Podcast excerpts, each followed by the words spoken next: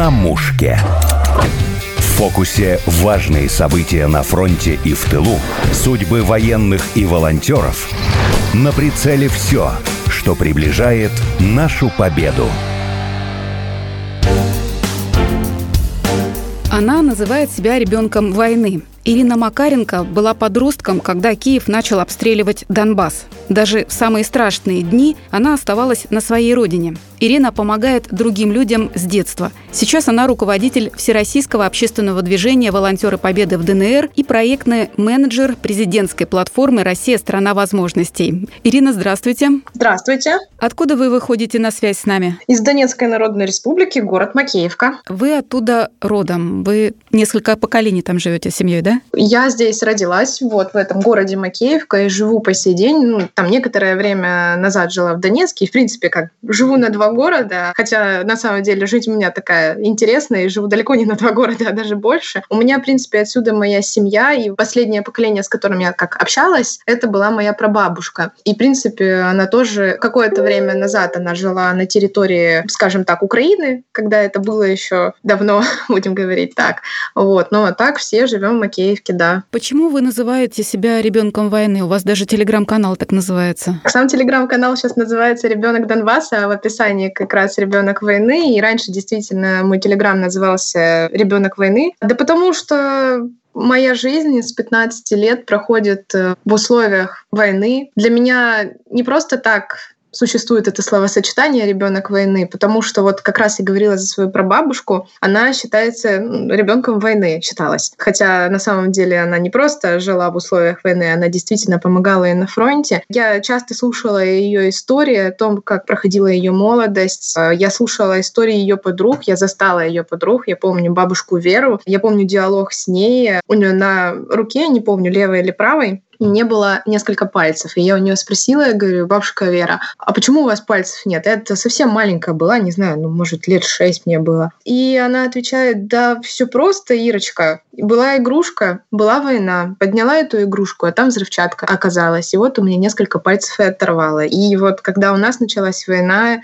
я действительно поняла, что я тоже теперь считаюсь ребенком войны. Да, на данный момент мне уже 24, вот совсем скоро мне будет 25, но по факту война началась, когда я была совсем ребенком. Современные нацисты поступают точно так же, как и 70 лет назад. Немецкие фашисты закладывают взрывчатку в игрушки и в другие вещи, да, чтобы как можно больше травмировать людей. Скажите, а что самым сложным, страшным было вот за то время, что вы пережили? Столько лет вам приходилось и в подвале сидеть с родными и с близкими? Да, действительно, самый страшный год — это 15-й год, потому что это начало это военные самолеты украинские. Наверное, у меня по сей день почему-то сложилось ощущение того, что нет ничего страшнее авианалетов, потому что сами бомбы, во-первых, очень э, поражают, скажем так, инфраструктуру и все, и никакой подвал не спасет, если вдруг самолет спустит бомбу. Было страшно, действительно. Я помню прекрасно эти ночи, когда мы слышим, что летит не сушка, лег, ну, не легкий звук, а такой тяжелый. Мы понимаем, что летит бомбардировщик. А я могла вообще сутками не спать. Я будила родителей э, и говорила, все, давайте спускаемся. И мы сидели в подвале. Ночь могли просидеть спокойно в подвале. Я очень сильно нервничала. Я носила тогда на шее не только крестик, но еще мне как-то дарили кулон с сердечком, и я вот этот кулон носила всегда, потому что для меня это было ощущение того, что меня оберегает вот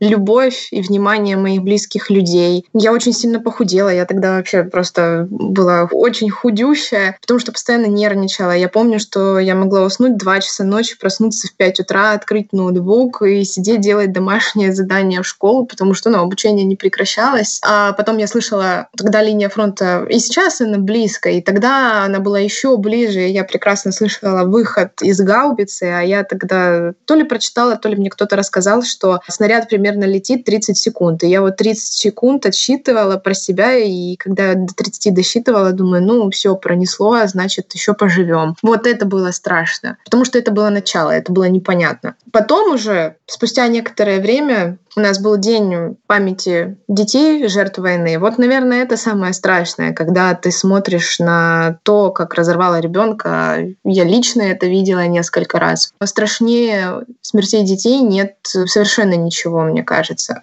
И множество раз попадала под обстрелы, и несколько раз прощалась, мне кажется, с жизнью. И вот даже в прошлом году, как раз тоже на День памяти детей жертв войны, мы возложили цветы и шли с э, моим волонтером возле дома правительства. И тогда был прилет. Я помню, что мы сначала побежали, потом я схватила Настю, так зовут моего волонтера, мы упали на землю. Я говорю, лежи, не двигайся. Потом я соображаю, что так, немножечко затихло, надо бежать, потому что это как раз был момент, когда начали применять французские бомбы, которые разрываются не возле земли, а вверху. И я понимаю, что то, что мы легли на землю, нас не, не спасет. И я говорю, все, побежали. И мы побежали в художественный музей, зашли, нас в подвале тогда спрятали. Я помню, что когда я уже вышла с музея и поехала на работу, тогда первый раз на самом деле у меня случилась вот настоящая истерика. Я просто плакала много часов, кричала в трубку своим друзьям, что все, я уезжаю отсюда, я больше не могу. Я устала бояться, каждый день бояться, что я умру. Мои родители себя не простят в первую очередь, если вдруг со мной что-то случится, потому что мои родители не живут в республике. Вы на ненадолго уезжали в Москву, но потом вернулись, потому что все-таки невозможно было вам обойтись без своих коллег, добровольцев, без своих друзей? Да, действительно. Ну, у меня отец работает в Москве с самого моего детства. Он некоторое время работал здесь, в республике, но мы все прекрасно знаем, что в Москве зарплаты больше, особенно у рабочих профессий. Я надеюсь, что в будущем, конечно, будет так, что здесь будут такие же зарплаты, и папа сможет жить здесь. И я действительно часто ездила в Москву и до войны, и во время войны. И вот когда в прошлом году была эвакуация, мы действительно собрались и поехали в Москву. И на самом деле я задумалась о том, что, наверное, это знак, наверное, пора отсюда уезжать.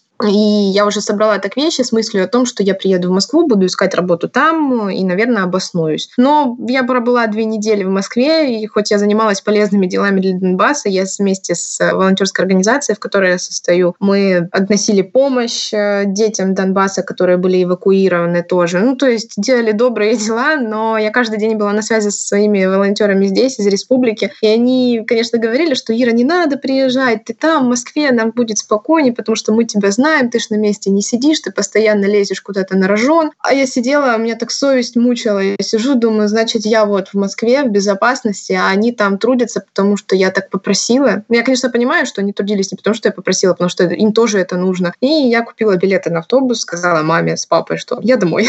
я больше не могу, я домой. И поехала обратно в республику. А вы за эти годы успели получить образование? Конечно, получила образование. Я имею высшее образование, закончила магистратуру в прошлом прошлым летом, по-моему, да. Я психолог по образованию, закончила Донецкий национальный, теперь это уже Донецкий государственный университет. Да, получила, конечно, и продолжаю обучаться и сейчас, и повышать квалификацию, и чему-то новому учиться, и задумываюсь над вторым образованием. Ну, у нас здесь люди никогда не сидели без дела, и вся молодежь, с которой я общаюсь, либо планируют куда-то поступать, потому что ну, по возрасту только вот им придет момент, когда им нужно поступать, либо уже получили высшее образование, кто-то получает второе высшее. У нас люди здесь здесь образованные. Ирин, у вас на платформе «Россия – страна возможностей» появился в этом году замечательный проект. Касается студентов демобилизованных. Спасибо, братцы. Расскажите о нем. Да, действительно, вот с недавнего времени я работаю в президентской платформе «Россия – страна возможностей», и как раз зашла я в момент, когда мы стартовали с проектом «Спасибо, братцы» для демобилизованных студентов. Проект этот замечательный, и я, наверное, больше всего своего времени рабочего как раз посвящаю именно ему, потому что для меня он очень ценен. Мне кажется, это очень полезный проект. В свое время, по рассказам своего начальника, как они вообще придумали этот проект. Понятное дело, что вышел указ нашего президента о том, что нужно демобилизовать студентов, чтобы они вернулись на учебу.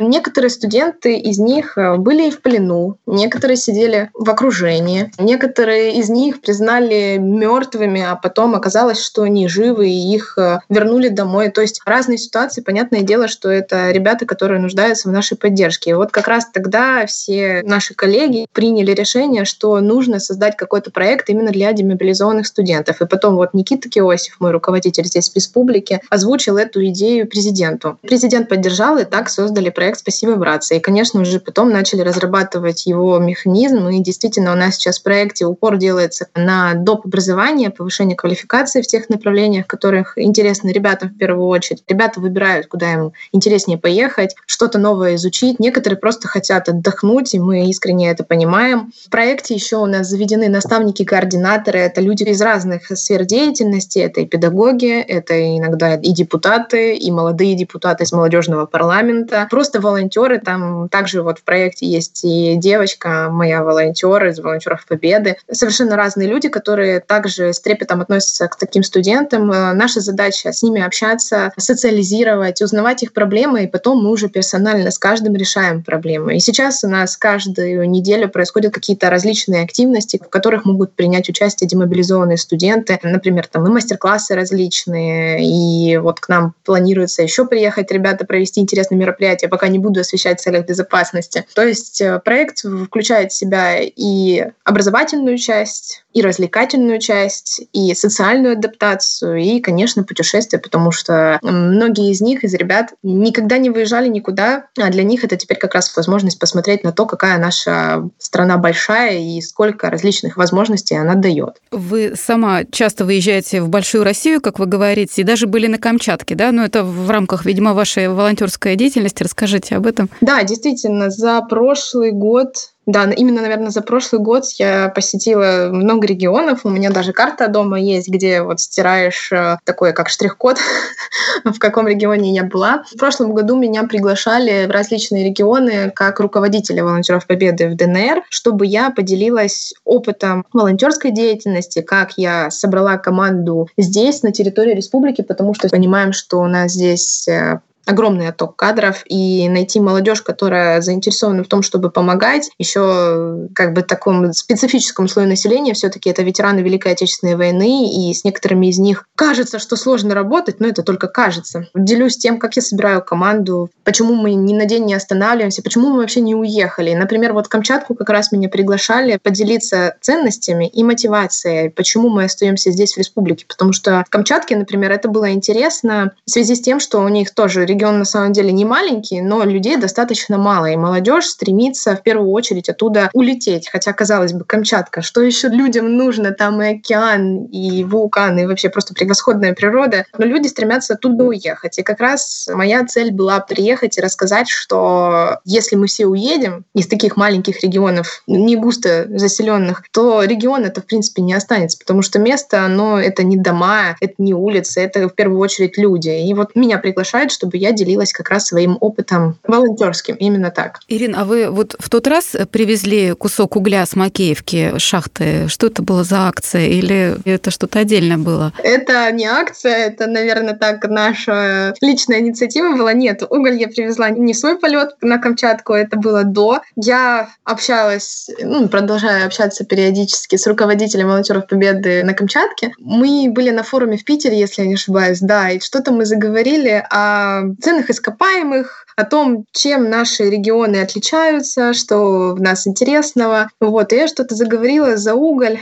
И вот Антон, это руководитель, он ездил в Луганск в свое время. У него родня вообще с Луганска. И он что-то за уголь вспомнил, он сказал, вот я хотел бы, чтобы у меня вот дома был бы уголь. Вот представь, было бы как красиво. Уголь с Донбасса оказался на Камчатке, вообще совершенно самом, самой дальней точке России. А я говорю, да, ну хорошо. Ну я запомнила просто это, и все, и на этом как бы закончился наш диалог. И тут потом форум в Волгограде, и едут мои девчонки туда сопровождать памятные мероприятия к 80-летию. Я говорю, ой, девочки, а там будет вот Антон, передадим ему кусок угля. А вообще идея как пришла? Мы поехали на Саур-могилу и делали фотографии с розами, с углем на фоне Саур-могилы, чтобы просто, ну, как-то наши отличительные черты, розы и уголь, на фоне самой главной точки, наверное, Донбасса, Саур-могилы. Вот. И я смотрю, вот, вот этот кусок угля, его нужно передать на Камчатку. И получается, вот этот уголь, он ехал из Донецка в Ростов, с Ростова в Волгоград. В Волгограде он уже оказался у Антона, и потом уже полетел этот кусок угля на Камчатку. Ну и самое примечательное, самое теплое мне, что это уголь не которое там я пошла купила или где-то здесь нашла. Нет, это уголь, который добыла в свое время моя бабушка, потому что у меня бабушка по профессии шахтер, и, в принципе, всю свою жизнь она проработала на шахте. Скажите, а вот вы говорите про своих девушек, это те, кто участвуют в вашей волонтерской организации. Что это за люди, сколько им лет? Это девушки или юноши тоже? Это юноши и девушки. Юноши у нас, к сожалению, меньше. Не знаю, с чем это связано на самом деле. Может быть, потому что у нас юноши, в принципе, меньше, а может быть, потому что юноши у нас других немножко общественных организациях, в которых более требуется мужской труд. Там, например, та же самая народная дружина, которые, где они постоянно фасуют гуманитарную помощь, заколачивают окна клеенкой после обстрелов. Не знаю, с чем это связано, юноши у меня тоже есть. А если брать вообще полностью, ну, у меня волонтеры разные. Самому маленькому волонтеру у меня 12 лет. Это моя сестра. Хотя она на данный момент находится тоже не в республике, но не отстает, скажем так. Вообще с 14 лет у меня все волонтеры, находящиеся в движении, они в основном это школьные отряды. Там и есть и мальчики, и девочки на самом деле. Так, в средний возраст это, конечно, от 24 до 28, наверное, лет. Хотя у нас есть и очень взрослые волонтеры, которым 40 и больше. Сферы деятельности совершенно разные. У меня на самом деле, у меня почему-то очень много медиков в движении, и в основном это такие профессии, как онколог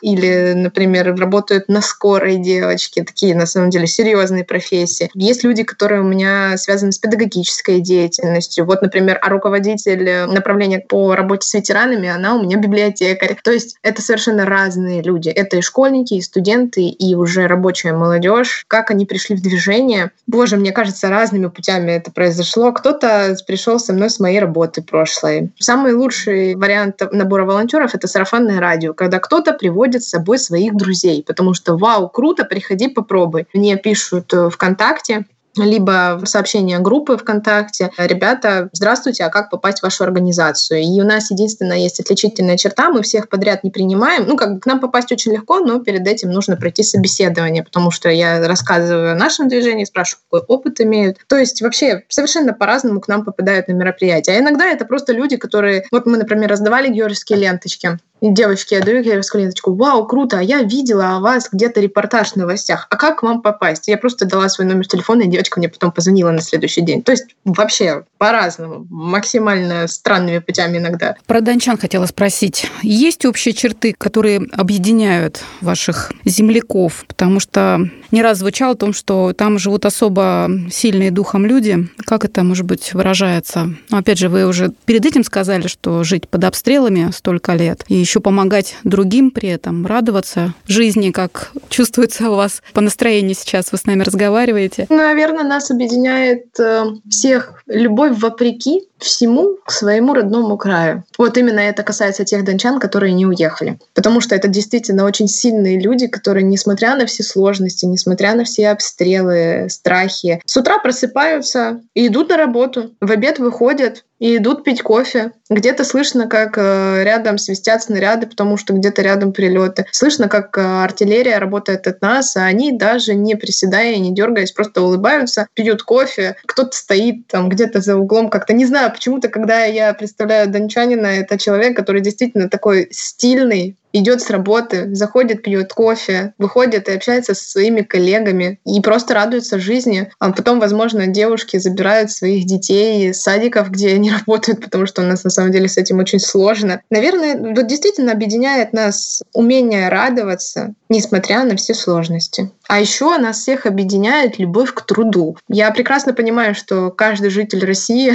нашей прекрасной страны, это трудоголик, но таких трудоголиков, как здесь у нас в Донбассе, я не встречала нигде. То есть э, у нас люди в первую очередь работают, а потом уже думают о отдыхе, развлечениях и всему прочему. У них, в принципе, ну, у нас, в принципе, у всех э, как-то жизнь — это работа. И не потому, что нужно денег заработать, нет, потому что вот нам просто нравится работать. Это очень трудолюбивые люди. Вот, наверное, как-то так. А как вы эмоционально восстанавливаетесь, отдыхаете лично вы? По-разному, на самом деле. Но чаще всего я, конечно, вот э, пытаюсь куда-то выехать к морю. Я восстанавливаюсь, если это отпуск, то я просто выезжаю на недельку к своим друзьям на море. Желательно, чтобы это был Крым, потому что, не знаю, потому что Крым наш. Если именно как выездные мероприятия, то поездки к морю меня больше всего заставляют отдыхать. А если дома, просто стараюсь выспаться, Возможно, прочесть какую-то любимую книгу, посмотреть любимый фильм, встретиться с друзьями, когда это возможно.